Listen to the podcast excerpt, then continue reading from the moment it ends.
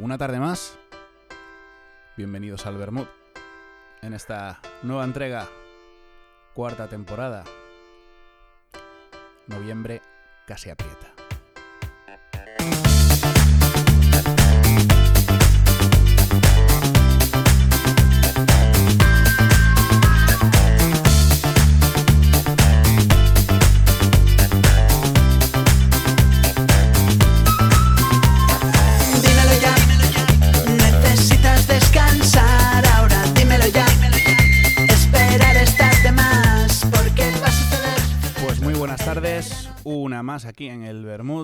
Os tengo que decir que el invitado de hoy es paisano mío, es gallego, guitarrista, compositor, multiinstrumentalista y su nombre es Daniel Llorente, pero todos lo conoceremos por Daniel Minimalia. Buenas tardes, Daniel. Buenas tardes, Lois. Un placer estar contigo. El placer es mío. ¿Qué, qué tal estás? Pues bien, bien. La verdad que estoy, estoy contento. Estoy contento, ¿no? Por la nominación, porque bueno, ahora tengo conciertos, estoy relativamente activo. Después de- del confinamiento he hecho un número bastante decente de conciertos. Así que bueno, adaptándome y bueno, estoy relativamente feliz. No es, no es para menos, ¿eh? porque, eh, bueno, eso de la nominación que decía es que ha sido nominado a, a un Latin Grammy por, el, por su último Mm. álbum Terra. Así que desde aquí, eh, enhorabuena, Daniel. Gracias, muchas gracias, muchas gracias. Bueno, la Sí, primera... la- la verdad, Dime, dime, sí. perdona. No, que eh, la verdad que, claro, en este año así tan regular y tan malo, pues las alegrías se saborean el doble. Entonces, esta nominación yo creo que es eh, de las más que me, me- me ha alegrado, sin duda alguna. Merecida. La primera pregunta que te tengo que hacer, Daniel, yo supongo que estarás hasta... No voy a decir, no voy a ser grosero, de que te la hagan, pero es ¿por qué escoges Minimalia? Eh, bueno, minimal es un derivado del minimalismo. No, no considero que mi música sea, sea muy minimalista, o por lo menos casi toda ella no, no creo que lo sea. Pero bueno, sí que comparto con esa red, eh, con esa expresión artística, eh, pues dos fundamentos que creo que es la pureza y la sencillez, ¿no? La hora de hacer música. No- nunca he hecho música por pretensión. Bueno, a ver, hay a quien se dedica a hacer música instrumental, hacer conciertos instrumentales por pretensión de, de ser el más guay de la clase, no es. ¿eh? Entonces, que, que lo, que lo he hecho de- con, con sencillez y con corazón. Y bueno, al final lo bonito de esto que, que, que, bueno, haciendo lo que yo he querido, ¿no? Porque no... La verdad que un poco al principio todos echaron la mano a la cabeza, ¿no? Como la música instrumental, o sea, más en su momento dejé un trabajo y bueno, tenía un préstamo, hice una gira un poco loca. Y, y bueno, lo bonito es eso, que al final haciendo lo que, lo que yo he querido, pues, pues ahí estoy. Porque tú comienzas a tocar la, la guitarra con, con tan solo 13 añitos Mm. y tocas en algún grupo también de, de, de rock y de folk. ¿Cómo recuerdas esos inicios con tu amiguita de, de seis cuerdas? Bueno, pues bastante bonita. Eh, la verdad que la, la música llegó a mí con, con ocho años. Me acuerdo de escuchar el Rock and Ríos de Miguel Ríos en un directo del 82. Eh, no, sé, no sé si ha admitido mi padre el, el cassette, pero bueno. Las típicas excursiones estas de fin de curso, a veces ni bajaba de- del, autobús porque prefería escuchar la, música. Pero, y bueno, era un, niño bastante tímido y sí que tenía esa sensación de, que quería desarrollarme en alguna faceta artística. Pero en ese momento no decidí aún la música. Dije, "Bueno, ya llegará de manera natural. Y ya con la efer- efervescencia de las hormonas, ya de la, de la pubertad y todo, pues ya escuchaba música, era lo único que hacía. Entonces ya ahí cogí mi primera guitarra con, con 13, bueno, 14 años recién cumplidos, para ser exacto. Y empecé de manera autodidacta en la, en la guardilla. Digamos que mi vida adolescente no fue muy, muy social. y, y básicamente por, por, por rock. Me, me encantaba el rock de los 70, todos los grupos de Led Zeppelin, Tin Who, todo eso me, me encantaba. Después nacionales, obviamente mis paisanos los suaves. Tuve una época suave también, de un año, año y medio. Me acuerdo que fui a seis conciertos suyos. Y bueno, de Héroes del Silencio también. Aunque la mayoría de los grupos que, que- que me gustaban y escuchaban, que escuchaba o estaban muertos o estaban separados. Es una, esa, esa, esa cosa que siempre me quedará para toda la vida. Pero bueno, muy bien. Haber nacido antes. Y nada, así empecé de manera autodidacta, empecé a hacer grupos y bueno, por lo típico, pues todos queríamos estrellas del rock y hacíamos grupos de rock y, y nada, tocábamos en bares ahí por, por dos cervezas y, y, poco más, ¿no? Y pues a partir de ahí, pues, pues sí que empecé a escuchar mucha música, ¿no? Estuve también tocando el bajo en una agrupación de música tradicional que se llama Coñadeira. Y, y bueno, empecé a expandirme un poco, la verdad, a nivel musical, ¿no? No, no escuchar solo rock. Y bueno, y yo creo que empecé a hacer música yo solo porque acabé hasta la... La verdad que ningún grupo acaba bien. Es que los grupos son muy difíciles de llevar. O son los celos, o son el orgullo, o cosas de esas. Ostras, macho. Muchos, Mira muchos, muchos egos juntos.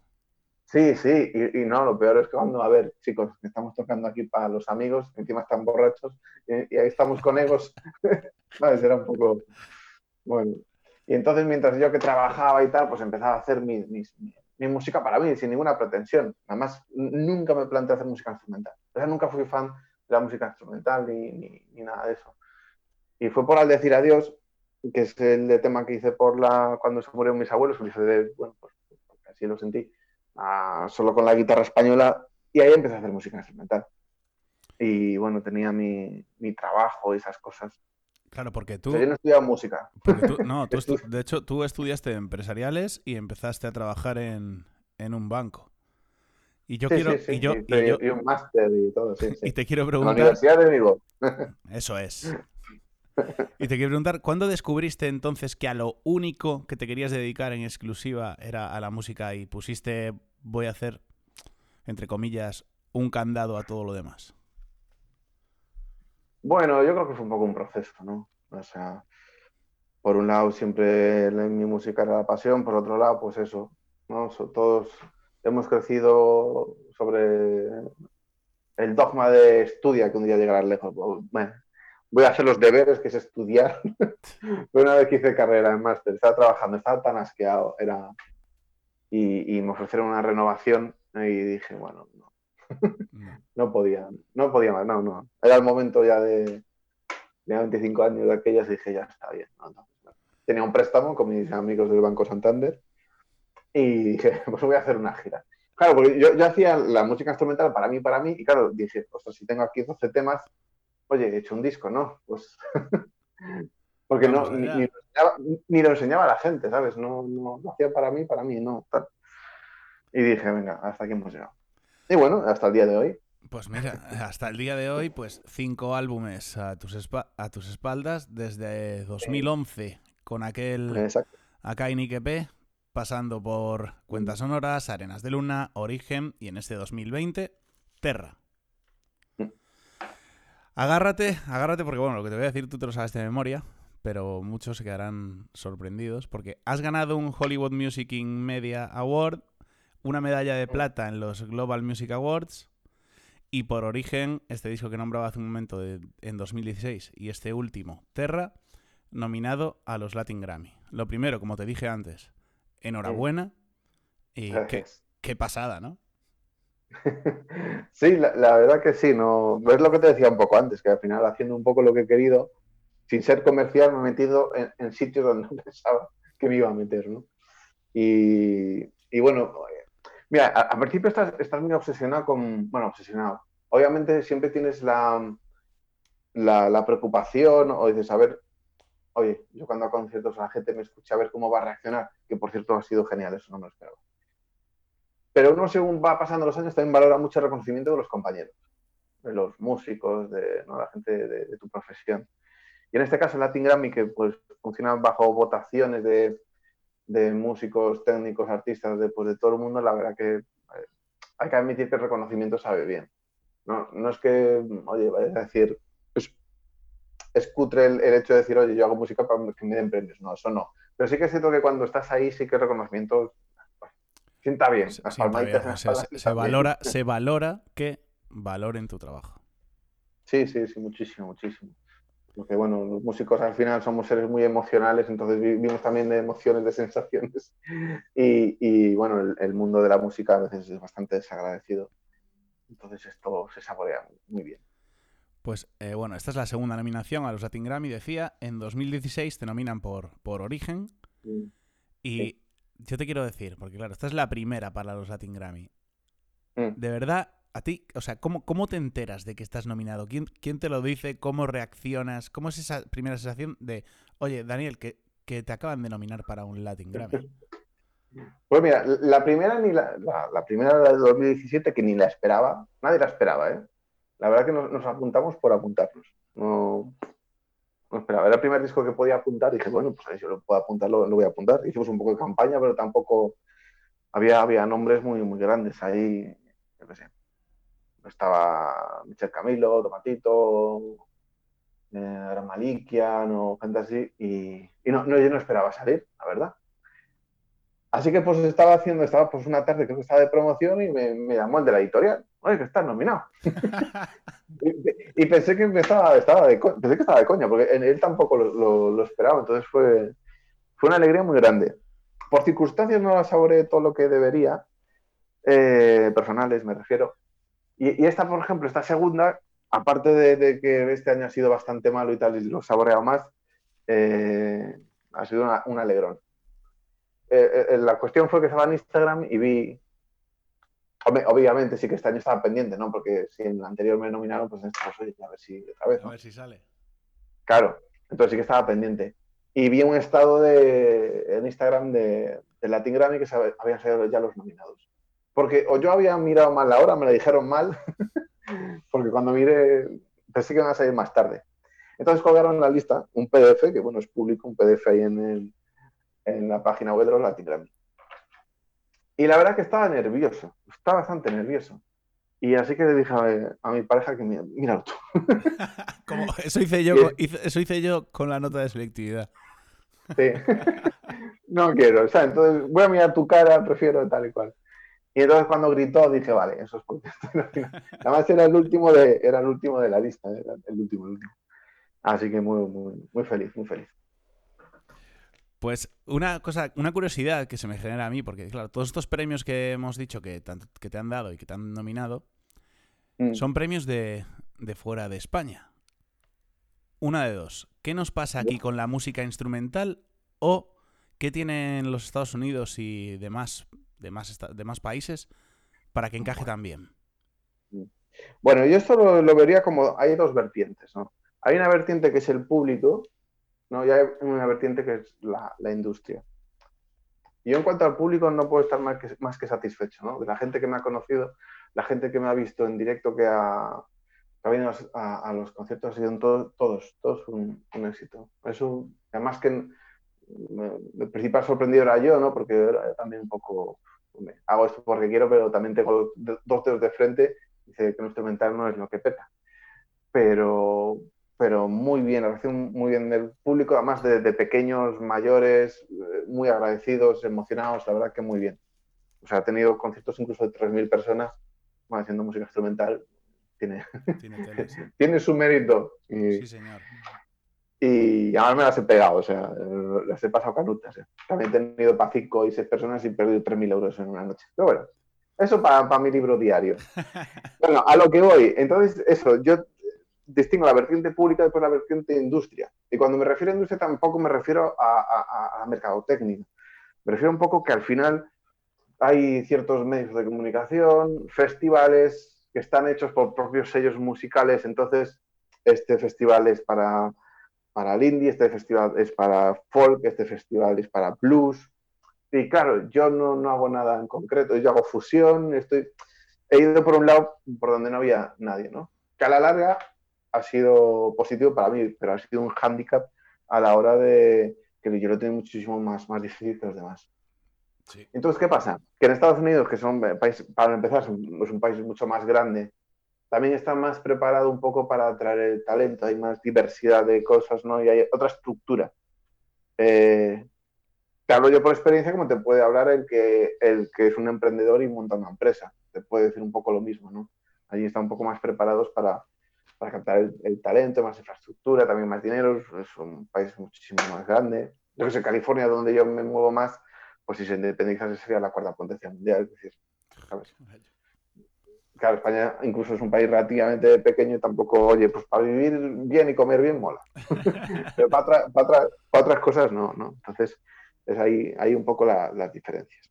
En lo que yo, en lo que, dentro del lado profesional, ¿eh? Ya, Porque a mí no me, no, no me gusta tampoco decir esto es bueno, esto es malo, porque ya me gustaría en Estados Unidos que la gente tuviese la humanidad que hay en España o en Galicia o hablar de sanidad o, o otro tipo de cosas. ¿no? A mí me compensa y para mí tiene cosas muy buenas, pero no es la octava maravilla tampoco. Yo, yo, yo te entendí perfectamente y creo que los que nos escuchen también lo No. entienden. Bueno, decías al principio de la entrevista que en este aciago 2020, por menos tú has tenido la suerte de, de dar más de una docena de, de conciertos para presentar Terra, pero escogiste dos ciudades principalmente para dar el para darle salida a esto, para dar el pistoletazo de salida, el comienzo de este, de este nuevo proyecto tuyo. ¿Cómo, ¿Cómo dirías, con esta situación que estamos viviendo, lo que te decía, cómo, cómo viviste esos conciertos de, de presentación? Mm. Bueno, los dos primeros fueron eh, antes de la pandemia, los de Los Ángeles y Madrid, que bueno, han, han sido ciudades muy importantes para, para mí, ¿no? Después, durante después de la pandemia y todo eso, pues la verdad que los conciertos, ¿sabes? Los, los he vivido también con una extra emoción. Primero, porque claro, cuando estábamos encerrados, esto no íbamos a tocar hasta el año que viene. En verano sí que pudimos hacer conciertos. Y primero, orgulloso, la verdad, orgulloso por, por, por lo bien organizados que han estado. O sea, mis conciertos están muy bien organizados, de seguridad 100%. El público se ha portado genial. Y. Pues eso, pero bueno, durante, durante verano sí que he hecho eso, muchos conciertos y, y todos muy, por un lado, muy bien organizados, ¿sabes? Y dices, es que las cosas sí que se pueden hacer. A ver, la cultura ya antes de la pandemia no se trataba muy bien, tampoco iba a esperar que con la pandemia se iba a tratar mejor. Solo pueden pedir peras al olmo, ¿no? Que se dice. Claro, ha habido ciertas cosas que, que, pues, pues bueno, sabemos que han sido un poco exageradas, ¿no? Yo creo que hay mucha gente, entonces, bueno, no sé con quién lo hablaba el eh, otro día, Dani. Eh, yo creo que hay mucha gente que da tan por sentado que estáis tan enamorados de vuestra profesión que pase Mm. lo que pase, trate como se os trate, no, no vais a parar. Entonces, ya, es ya, como, "Bah, ¿por qué, vamos, ¿por qué vamos a invertir todo lo que deberíamos invertir en esto si lo van a hacer igual? Yo me acuerdo de un sitio hace muchos años que, que toqué, eh, no era ni minimalia ni nada, que me acuerdo que uno dije, ¿cuánto nos pagas? ¿no? Dices, el, el tipo nos dijo, pero si vosotros disfrutáis tocando. Qué Ah, entonces como... Sí, sí, sí. En fin, bueno, entonces sé un poco cómo es el, el ambiente de razonamiento patrio con referente a la cultura. Claro. Pero bueno. Pues Daniel, te voy a poner una canción ahora, que es este primer single de tu nuevo álbum, Flor de. Terra, que lleva por título exactamente Flor de Leyenda.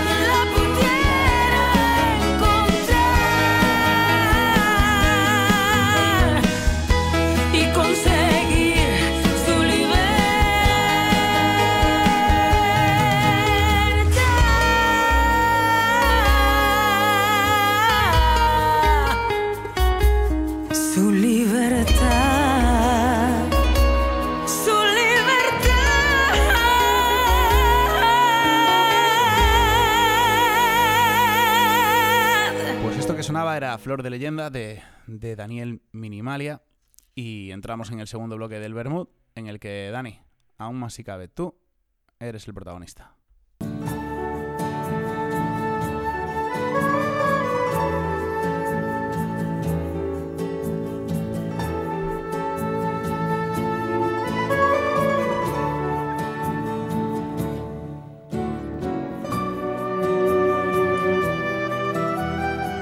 Pues Dani, en este segundo, en este segundo bloque eh, te toca encender los fogones, entre otras Vale. cosas. Porque a todo el mundo, a todo el mundo que viene por aquí, como esto comenzó cuando comenzó y entrabas en cualquier tipo de red social y lo que te encontrabas eran recetas, recetas, recetas y más recetas, pues propusimos que cada persona que vaya pasando por aquí, pues eso, nos deje una receta que en la medida de lo posible los que la escuchemos seamos, podamos intentar imitarla. No, es- la mía seguro, eh. La mía sí. Pues cuando Bueno, quieras. yo, yo- yo es que, claro, el- mi receta es porque la asocio a la felicidad.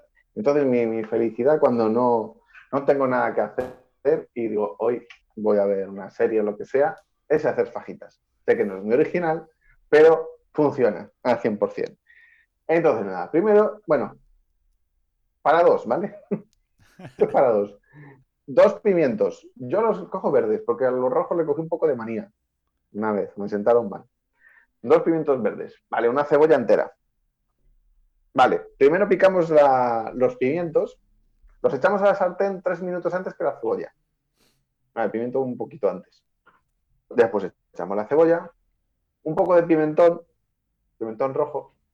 No sé, yo siempre le he echado. No sé si originalmente que echárselo, pero vamos, yo, yo le echo el pimentón siempre. Y bueno, ahí, ahí esperas a que poche así un poco todo. Vale, después lo retiras. Y después 500 gramos de carne picada. Yo lo hago con carne picada. Mejor que con pollo. Hombre, ¿dónde va a parar? Eh, es más. Sí, sí, ¿dónde va a parar? Ya lo sé, porque a primeras las hice de pollo y pues dices, bueno, he desperdiciado mi tiempo. Sí, sí. Vale, 500 gramos. Vale, por otro lado, hago el bacon. Hago una de bacon, pero sin aceite ni nada, se fríe su propia grasa. Vale. Bien, entonces con la carne picada, cuando ya está hecha, ya incorporas lo que habías hecho antes, el pimiento y la cebolla, también el bacon, y le echo queso. Queso, yo le echo queso. Queso de este de, bueno, como decía mi abuelo, de hombres. Bueno, de estos, de estos fuertes, ¿no? De, pues, de cabra, oveja. Oveja mejor. Y nada, ya está. Y por otro lado tenemos las tortitas que las, bueno, las cantamos en microondas o si no en una sartén. Yo, yo las hago por la sartén una a una, así nada, 20 segundos cada una. Y pues nada, eh, pues a las tortitas sí que le- les he hecho, a las fajitas en sí les he hecho mayonesa por encima. Un poco de mayonesa. Y pues nada, ala, adentro. Ya sé lo que voy a cenar hoy. Sí, sí, sí, además lo asocio a eso, a felicidad, por eso, Sí, sí, sí. oye, hago más cosas, pero, pero es eso, felicidad, ver una, una serie o algo y ala, no pensar en nada. A mí me tuviste con una sonrisa toda la receta. Pues eso, ¿ves? Es que me hace feliz, entonces, ¿para qué complicarme la vida? Pues te invito a que la próxima vez que las prepares me mandes una foto, a ver cómo, a ver cómo es eso. Vale, pues este fin de semana. Hecho. Y mira, el otro día estuvo, estuvieron aquí el grupo eh, Merino, que les mandamos un beso enorme desde aquí, y dejaron esta pregunta para ti. ¿Te parece qué es lo peor que le ha pasado encima de un escenario? El momento más desastroso y que peor lo haya pasado. Ahí la llevas. Bueno, pues sí, fue un concierto en Lugo. Había hecho el primer concierto en Lugo que había sido un éxito y el segundo de esto, desde que me levanté, ah, tenía miedo. No sé por qué, fue una sensación extraña. Tenía miedo de ese concierto. Ya más dije, ojalá, ojalá no lo hubiese programado, no sé por qué tal. Y estaba, estaba pálido. No, no sé si fui yo o es que había energías por ahí raras, pero empezó el concierto y la guitarra dejó de sonar. Dejó de sonar y además que no. Bueno, yo que sé, uno tiene tablas, haces un chiste, paras, chequeas, to- chequeas todos los cables y están todos bien. Vuelves a tocar otra vez, toca, funciona y de repente se, se me queda otra vez parada. Deja de funcionar. Y así estuve durante cinco canciones.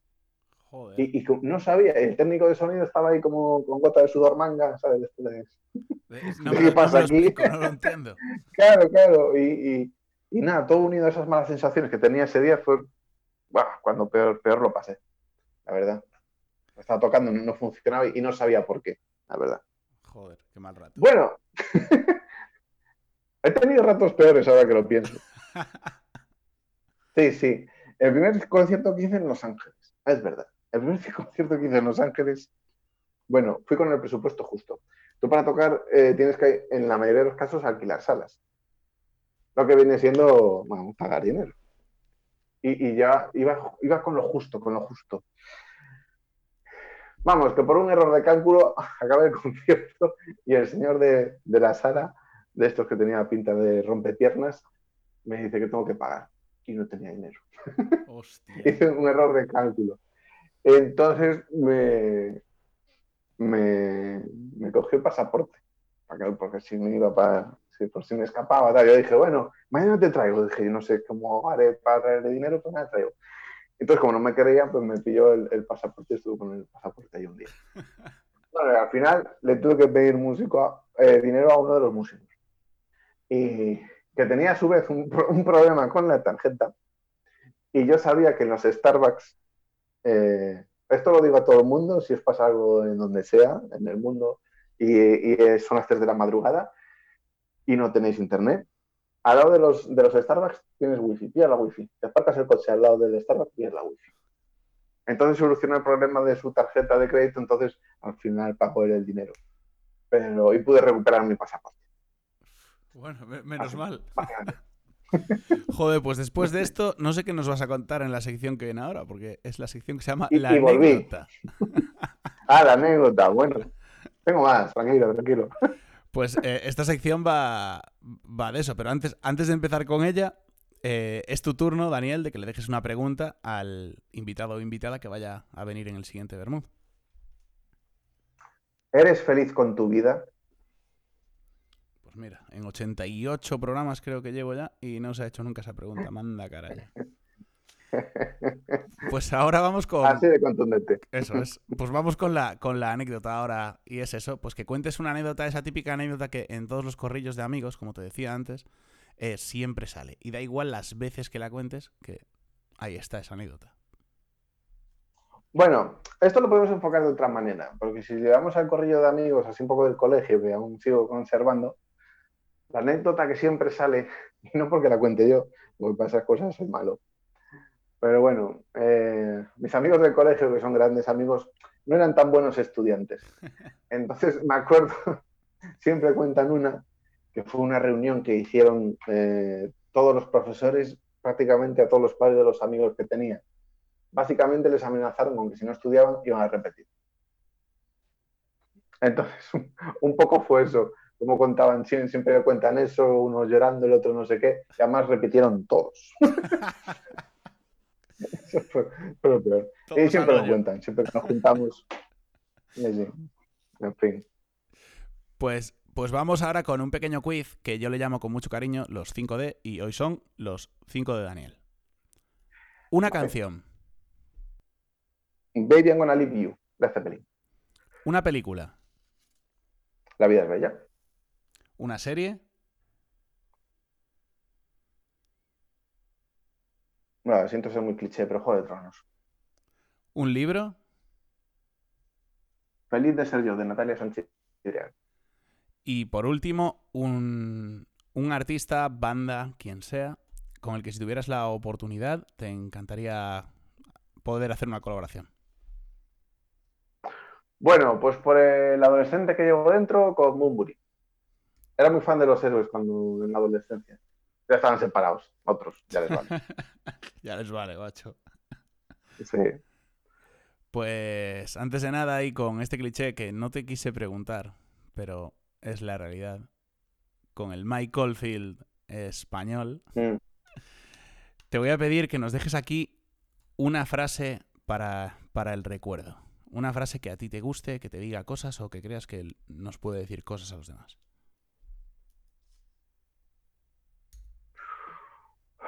Bueno, yo, yo la verdad que me que decir un poco que, que tienes que hacer lo que, lo que tú crees que tienes que hacer en la vida, ¿no? Porque de las pocas frases hechas que creo que puedo dar fe es que el tiempo pone a cada uno en su sitio, ¿no?